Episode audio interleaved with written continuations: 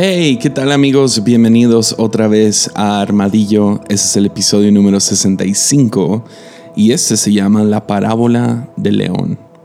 Y antes de comenzar, déjales hoy nomás un anuncio y es que ya comenzó Sabiduría Duele. Estoy, ah, estoy tan, tan contento de comenzar este proyecto y entrarle a una nueva aventura. Si no sabes qué es, es un podcast que sale cada cada día de la semana, de lunes a viernes, todas las mañanas y son micro episodios. Y son básicamente, gente me estaba preguntando cómo los diferencias y llegué a, no sé, a, usar esta, este ejemplo. Es como si Armadillo fuera un blog completo o un capítulo en un libro y uh, Sabiduría Duele serían como tweets. no sé si, se, si eso te ayude, pero básicamente son pensamientos un poco más... Uh, pequeños. La mayoría del tiempo son ideas media cocinadas, pero definitivamente como podcast es un poco más pulido, un poco más corto. Bueno, mucho más corto, dura de 5 a 10 minutos cada episodio. Entonces, ah, ahorita que está saliendo este episodio, estaríamos en el cuarto episodio y van a salir 30 episodios. Entonces, 6 semanas de esto cada mañana y son tipo devocionales. Entonces, si no has escuchado Sabiduría Duele, te animaría a ir y suscribirte en iTunes, en, Spotify, en SoundCloud. Si tú no tienes ninguno de esas dos ondas, quieres escucharlo en la web o lo que sea, está en SoundCloud. Y pronto va a estar disponible en Google y todas esas ondas que, si les soy honesto, se me olvidó hacer.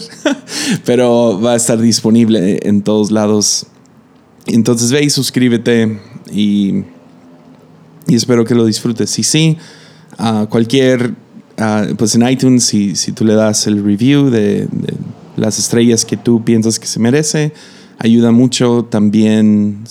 Sí, compartirlo en redes sociales y todo eso.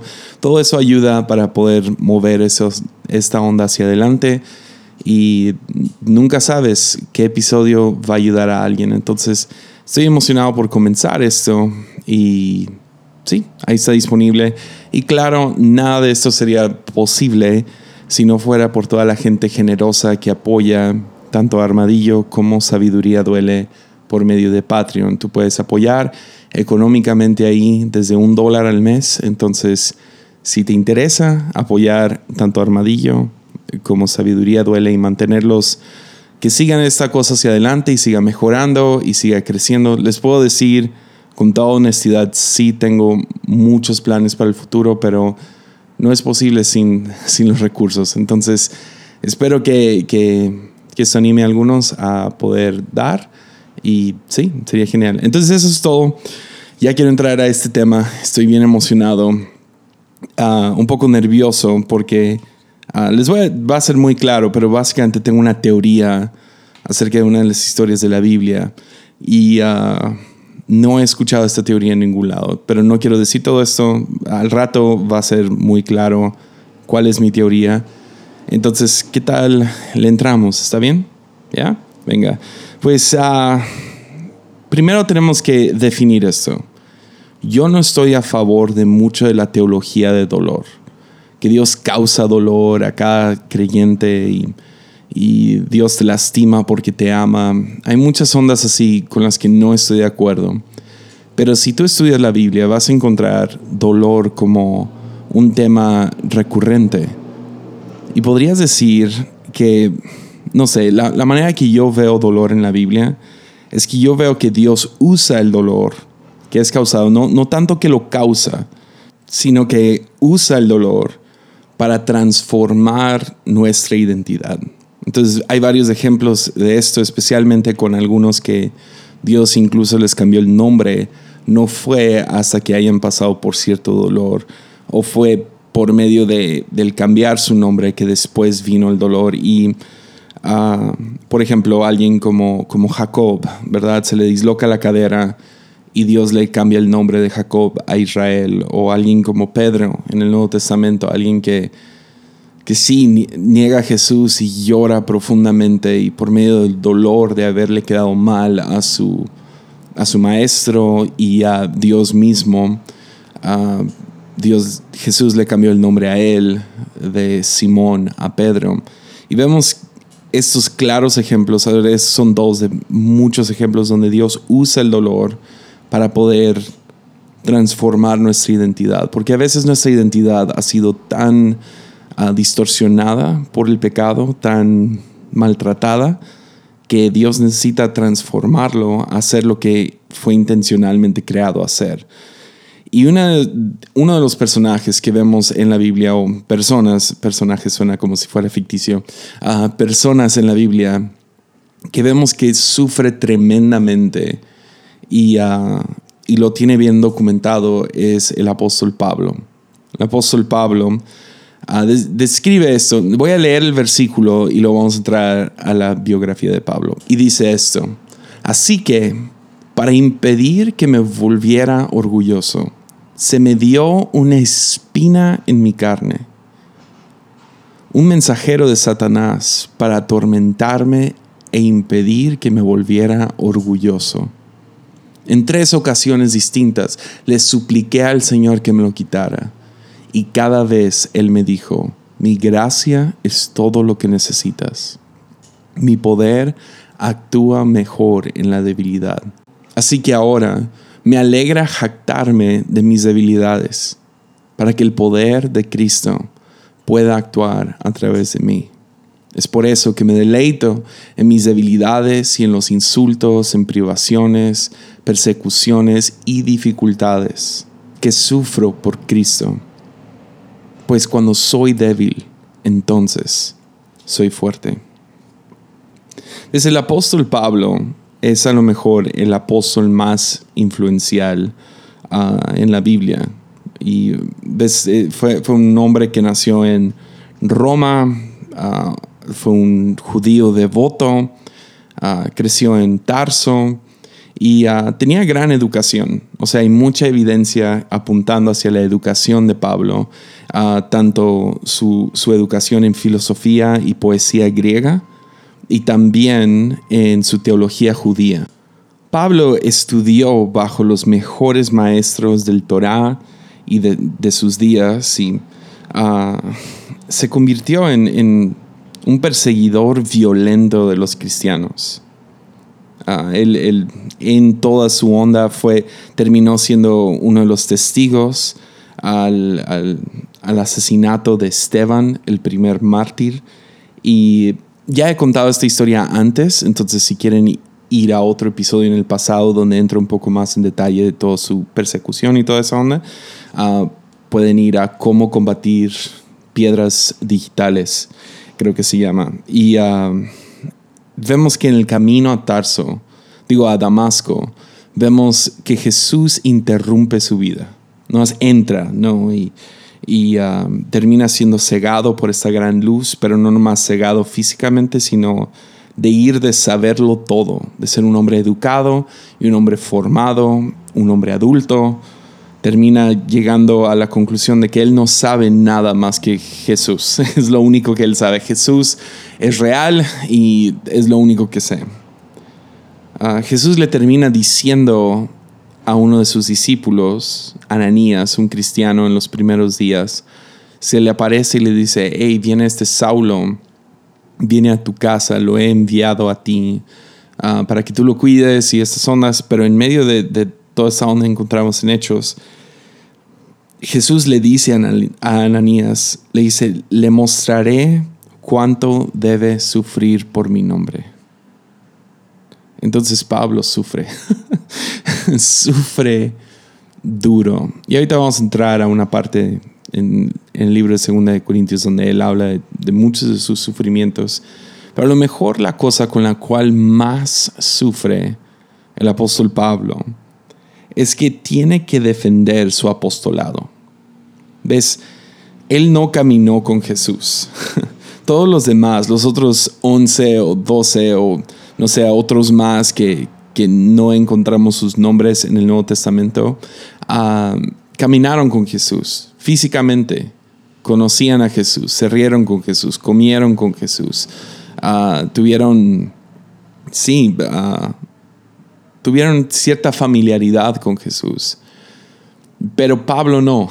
Pablo a lo mejor creció en los tiempos de Jesús, pero él estaba apartado de Jesús.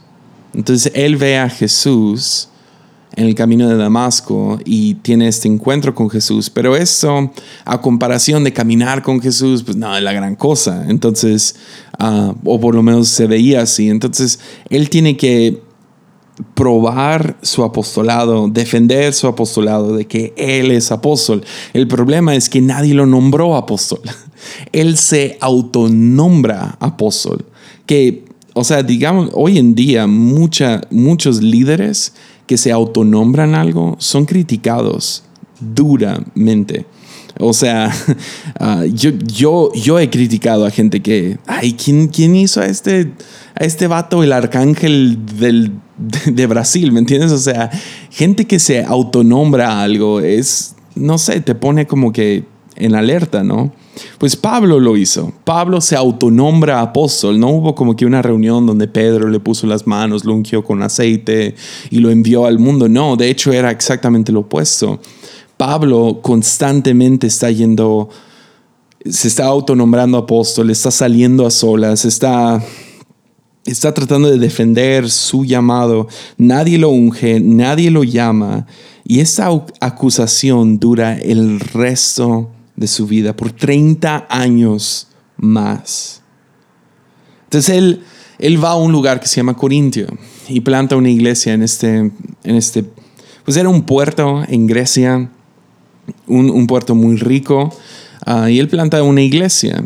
Y cuando planta esta iglesia, ah, pues él sale a plantar más iglesias y el problema termina siendo es que la problemática es que los otros apóstoles ah, venían y predicaban en esta iglesia. Y cuando venían, menospreciaban a Pablo. Es gloria a Dios, este es un problema de aquellos tiempos y hoy en día pastores no se critican entre ellos y toda esa onda.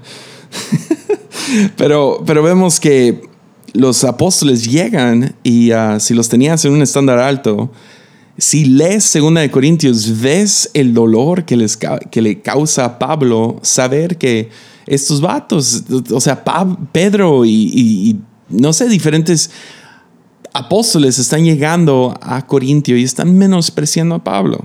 Están... Eh, es Pablo, o sea, nosotros estuvimos con Jesús, él pues tuvo una visión y estuvo bien y tiene sus revelaciones y chido, pero no es tan buen predicador si somos honestos. O sea, tiene una figura medio chistosa y no, no sé, no es nada impresionante. Nosotros somos los chidos, él no. Y a Pablo evidentemente le duele mucho. Le duele este menosprecio, le duele que no lo tomen en serio y vemos que en la primera y segunda carta de Corintios, vemos a Pablo con la necesidad de defenderse. Y la manera que Pablo lo hace, ah, defendiendo su apostolado, es por describir su sufrimiento. Y ahí es donde nos encontramos, segunda de Corintios 11. Ahora, cabe, cabe resaltar el primer versículo, porque creo que aquí es donde ves tanto el dolor de Pablo, tanto su el dolor de tener que defenderse a él mismo. Vean esto, 2 Corintios 11:23. Dice, ¿son siervos de Cristo? Sé que sueno como un loco. Ahí ves el dolor de defenderse a él mismo. O sea, ah, odio hacer esto. Y luego vean lo que dice. Dice, pero yo le he servido mucho más. he trabajado con más esfuerzo, me, han encarcelado más seguido, fui azotado innumerables veces y enfrenté la muerte en repetidas ocasiones. En cinco ocasiones distintas, los líderes judíos me dieron 39 latigazos. Tres veces me azotaron con varas. Una vez fui apedreado. Tres veces sufrí naufragios. Una, una, una, vez pasé toda la noche y el día siguiente a la deriva del mar. He estado en muchos viajes largos. enfrenté peligros de ríos y de ladrones. Enfrenté peligros de parte de mi propio pueblo, de los judíos y también de los gentiles. Enfrenté peligros en las ciudades, en desiertos y en mares. Y enfrenté peligro de hombres que afirmaban ser creyentes pero no lo son. He trabajado con esfuerzo y por largas horas y soporté muchas noches sin dormir. He tenido hambre y sed y a menudo me he quedado sin nada que comer. He temblado de frío sin tener la ropa suficiente para mantenerme abrigado. Además de todo esto, a diario llevo la carga de mi preocupación por las iglesias. ¡Wow!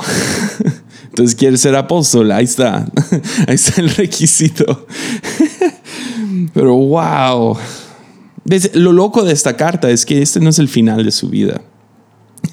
Uh, este Pablo todavía sufre mucho más. O sea, esto no es lo. Le sucede muchas más cosas. De hecho, dice tres veces quedó náufrago.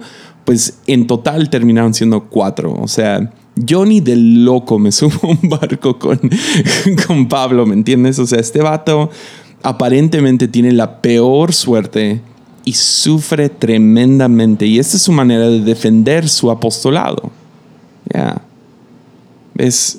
¿Ves? Después de esto, él se termina jactando de sus visiones y revelaciones. Y tú y yo podemos leer sus visiones y revelaciones en sus cartas que escribió a iglesias. O sea, Libros hermosos como Gálatas y Romanos salieron de estas revelaciones y grandes, sí, grandes pensamientos se le fueron dadas de, manera divina. O sea, junto con su educación y todas estas ondas. Pero vinieron con una espina. Ya. De segunda de Corintios 12, 7. Aún ah, así que para impedir que me volviera orgulloso, se me dio una espina en, mi carne, un mensajero de Satanás para atormentarme e impedir que me volviera orgulloso. ¿Por qué? Al principio del versículo dice, he recibido de Dios revelaciones tan maravillosas. Entonces vinieron esas revelaciones, pero vinieron con una espina. Ya. Entonces, ¿qué es la espina? ¿Cuál es esta famosa espina de Pablo? Pues no hay fin a la especulación. O sea, existe teoría tras teoría tras teoría. Ah, he escuchado, hay muchas teorías de dolor físico, que él sufría de a lo mejor un impedimento de sus ojos, hay como que unas pistas de eso en el libro de Gálatas. Ah, algunos dicen que, que a lo mejor era porque cojeaba de tanto golpe y, tanto sufrimiento que había sucedido, entonces había quedado, pues, entonces imagínate, alguien pasa por tanto en su vida, su cuerpo no va a estar bien. Otros creen que era como que un grupo de gente que lo seguía donde fuera y protestaban y trataban de hacer todo lo posible por detenerlo. escuché, escuché de un, hay un comentarista que dice, yo no creo esto, pero me dio mucha risa cuando lo, leí. Un comentarista dice que a lo mejor fue su esposa, un mensajero de Satanás. me imagino un viejito ahí, es un mensajero de Satanás para atormentarme, impedir que me volviera orgulloso.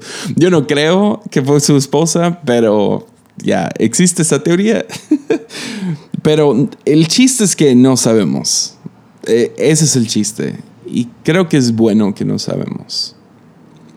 Ah, porque una espina funciona como, como una buena metáfora de lo que todos tenemos.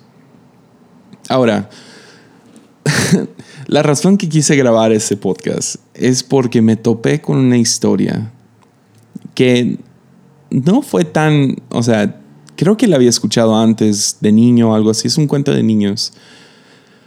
Pero lo, lo escuché hace unos días y mi mente brincó a la espina de Pablo.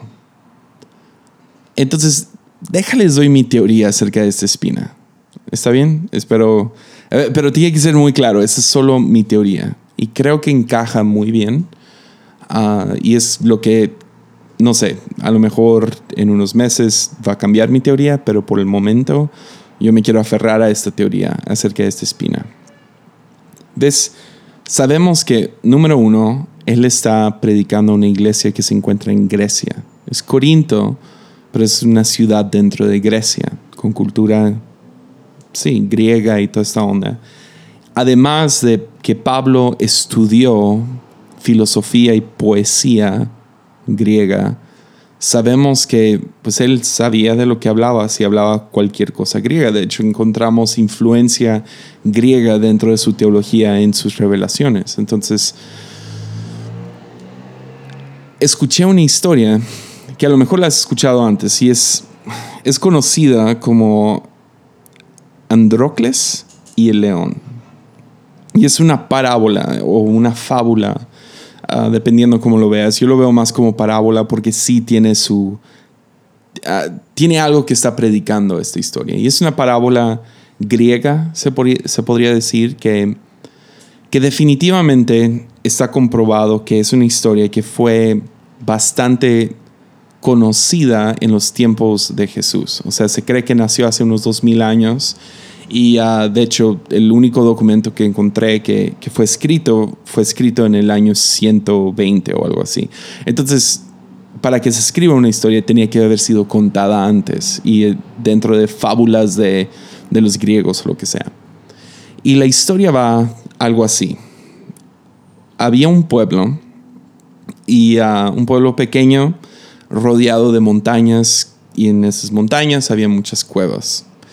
Y ah, había un león y conocían de este león, pero el león era, pues uno era enorme, pero no, no, era, no era malo con ellos. Entonces ellos dejaban al león en paz siempre y cuando el león les dejaba a ellos en paz. Pero un año el león empezó a rugir. Y rugía en la noche y rugía toda la noche. Ah, violento, o sea, de una manera, sí, que aterraba al pueblo. Entonces, aterrados pusieron guardias alrededor del pueblo y luego durante el día mandaban como que escuadrones o lo que sea, grupos de, de- hombres y ah, cazadores a ir a buscar este león para matarlo porque se sentían amenazados por este león. Entonces, ah, pero no lo encontraban, nunca encontraban este león y se escuchaba el rugir y el rugir cada noche, cada noche. Llegó el punto, ah, bueno, no, en la historia encuentras a un niño y él eh, es un joven que sale, a, es un pequeño pastor de ovejas y sale a llevar sus ovejas a, sí, o su ganado, lo que sea, los lleva a comer y todo eso lo que hacen los pastores de, de ovejas, de, de sus rebaños, entonces, ah, del ganado. Y sale y se pierde.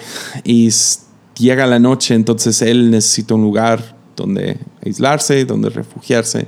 Entonces entra a una cueva que se encuentra, se mete ahí, empieza su fogata y con la luz de la lumbre ve a su terror este león.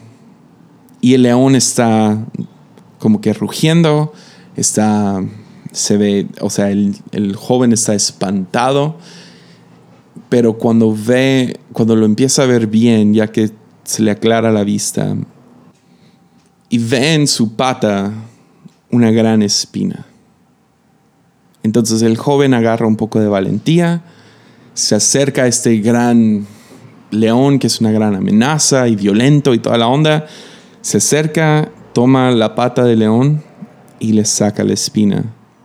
Y en ese momento el león se alivia, cae a los pies del, del- de este joven y básicamente la moral de la historia, hay diferentes finales, pero básicamente terminan siendo amigos. Es como que el final de esta historia. Ahora, la, la moral de esta historia es que es, es ver a gente, es bueno, es, es que león, a pesar de parecer violento, no era violento, estaba agonizando. No era un asesino, estaba en dolor. Y cuando le quitas el dolor, deja de ser una amenaza. Mi teoría es que Pablo conocía esta historia y es posible que era una historia muy, muy popular para los griegos. Suena como una buena historia para contarle a niños y también es una buena historia filosófica para cómo lidiar con gente que está a tu alrededor, gente que parece ser violenta, sin embargo su violencia, su agresión, su, indiferencia, sea lo que está pasando, ah, vemos más allá de sus rugidos y encontramos el dolor y buscamos cómo aliviarlo. Mi teoría sería que Pablo toma la imaginación de, esta historia, pero lo voltea sobre su cabeza. Ya. Entonces, si la historia, sea de niño, sea de una historia de folclore, una, una fábula para dar, no sé, una enseñanza, si el final es, ah, quitas la espina para aliviar el dolor, todos estamos en dolor, todos tenemos una espina y por eso somos violentos y lo que sea. Y tenemos que encontrar cómo sanarnos unos a otros o tenemos que ver a gente que, están, que son violentos y verlos como alguien que está agonizando. Pablo toma este ejemplo y lo voltea sobre su cabeza diciendo, Jesús, a diferencia del pastorcito, no ha removido mi, mi espina. Se lo rogué tres veces. Esta cosa que me tiene, me tiene agonizando. Le pedí al Señor que me lo quitara. Sin embargo, lo único que me contestó fue, te basta con mi gracia. Ya, esta espina es buena para ti. Ah, ponte en el lugar de Pablo por un momento. Tú tienes una espina. Todos tenemos algo en nuestras vidas que pensamos sería mejor sin esto. Sea una situación en la que estás, sea una relación en la que estás, sea un pedimento físico, mental, emocional, sea la falta de algo, sea el, no sé, el, ah, sí, el tener demasiado de otra cosa, sea lo que sea, todos tenemos una espina. Ahora, ¿qué es lo que más te duele en tu vida? Imagina, imagina que Jesús llega a tu puerta y dice, hey, uh, invítame a un café. y se sientan los dos y te dice, ¿qué quieres? Imagina ese momento. No como un genio ni nada, tú sabes lo que Jesús puede hacer por ti. Y tú volteas con Jesús y le dices, Jesús, te ruego, ayúdame, quítame esto. Sea, sea la situación que viene a tu cabeza, sea el dolor que venga a tu cabeza, sea por lo que tú estás pasando. Y Jesús voltea contigo y te dice, mira, confía en mí. Deja que el dolor que poncha el orgullo sea por donde entra la gracia.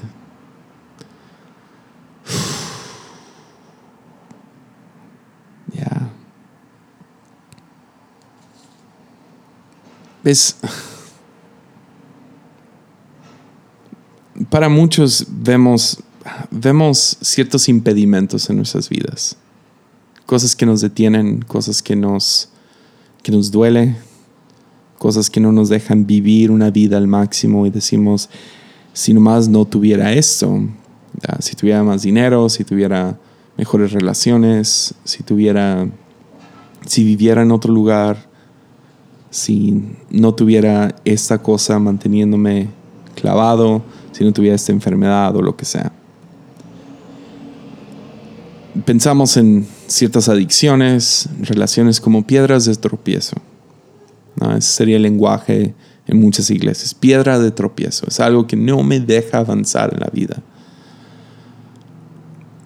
¿Alguna vez te has puesto a pensar que a veces la piedra de tropiezo más grande para nosotros a lo mejor es el éxito? Ya. ¿Ves? Si Pablo no hubiera vivido nada más que éxito, hubiera sido su ruina. Él necesitaba pasar por alguna cosa que lo lastimara, que fuera difícil, algo que lo detuviera un poco para poder llegar a la realización de ya de que él depende de la gracia de Jesús. Porque ahora ahora podemos tener una vista dos mil años en el futuro. Ya tenemos traducciones de la Biblia y tenemos traducciones de su carta y yo creo que cada uno de nosotros hemos sido ministrados de una forma u otra por su pensamiento, por las cosas que él escribió, por las cosas que él inició y logró con su vida. Y si ves su historia ahora de, tan lejos, digamos, una, una visión más alta, más amplia,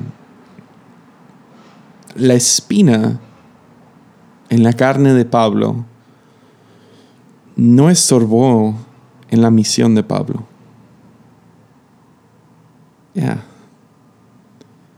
Pablo cumplió con todo lo que él fue creado a hacer. Y yo creo que él diría, viví mi vida al máximo. Y eso es, es increíble. Podemos voltear y decir, ya, la espina no estorbó. Y a lo mejor éxito hubiera estorbado. cuando hablo de éxito, digo éxito completo, ¿no? Todo lo que tú deseas se cumple. Porque ves, piensa en esto por un momento.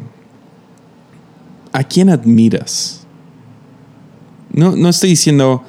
Ahora, hay una diferencia entre gente que admiramos y gente que envidiamos. Envidiamos gente en Instagram que tiene la vida perfecta y tiene los millones de seguidores y parecen que siempre están de vacaciones y tienen los cuerpos perfectos y la, la, vida perfecta y no parece que nunca sufren y nunca pasan por nada, no admiramos a esas personas. Seamos honestos, no, no admiras a una modelo de Instagram. No admiras a, a la, la barba de ese modelo. no admiras no admiras a esas personas, los envidias. O sea, yo quisiera tener esa vida, quisiera tener esa experiencia, quisiera tener ese cuerpo, quisiera tener eso, bla, bla, bla. Pero no admiramos. Admirar es diferente a envidiar. Y si tú tomas un momento en pensar en quién admiras, lo más probable es que va a venir a tu cabeza una persona que sufrió bastante yo puedo pensar en gente en la historia que admiro, gente que veo y digo, ah, esta persona, ah, yo quiero vivir más así, yo quisiera vivir ese tipo de vida, pero no de manera envidiosa, sino de, wow, qué increíble vida, ¿me entiendes? Usualmente volteas y ves a esas personas y no son gente que viven puro éxito que tienen un, dedo que convierte todo en oro, una vida encantada, ¿no? ¿no? No admiramos eso. Envidiamos eso, pero no lo admiramos. Admiramos a aquellos que han sufrido por una causa, por una razón, y cargaron ese sufrimiento, cargaron ese dolor con gracia. Ya. Como deja tomar un momento para honrar a mi suegra, alguien que admiro mucho, a lo mejor no le digo eso suficiente, pero la admiro mucho. Una mujer que pasó por un matrimonio infernal y salió del otro lado como madre soltera de cuatro hijos y un negocio y un desastre de cosas que el esposo, el ex esposo le dejó, deudas y ya negocios a medias y un montón de cosas muy difíciles. Sin embargo, la miro el día de hoy y digo, no puede ser que esta mujer logró salir adelante y la admiro.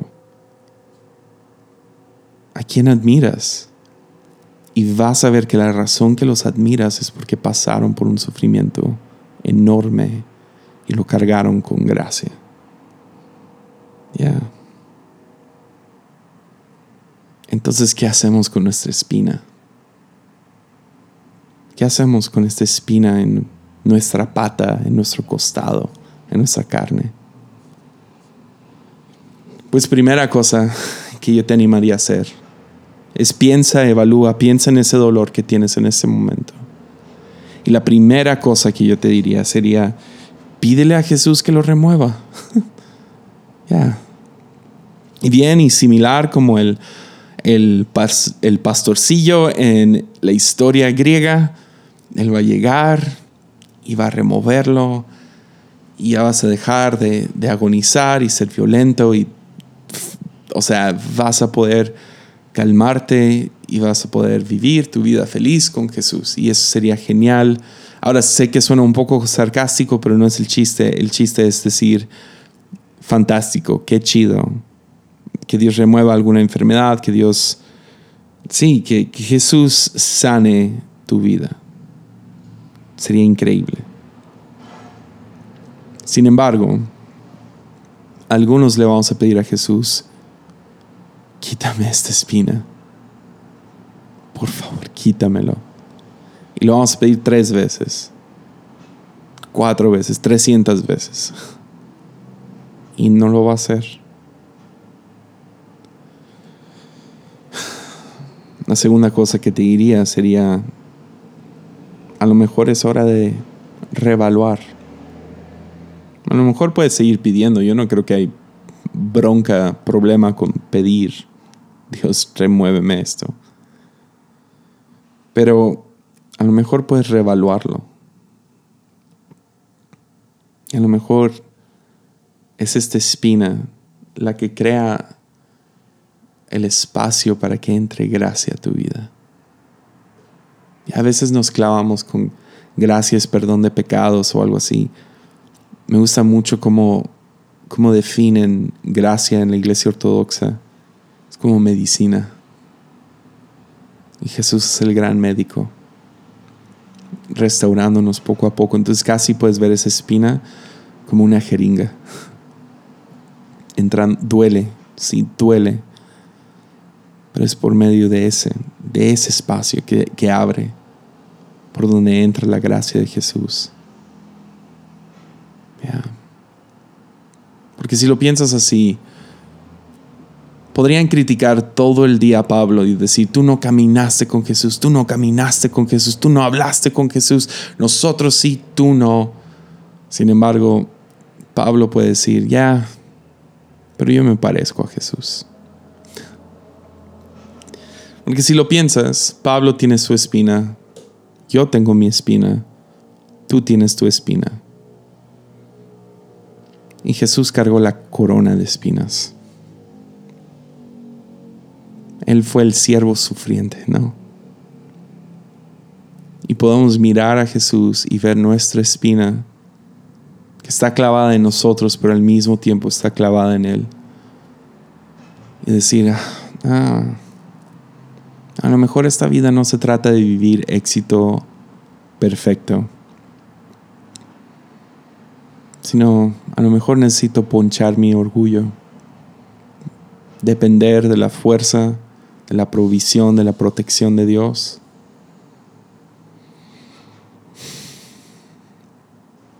Y dejar que esta, que esta espina abra ese orificio por donde entra su gracia.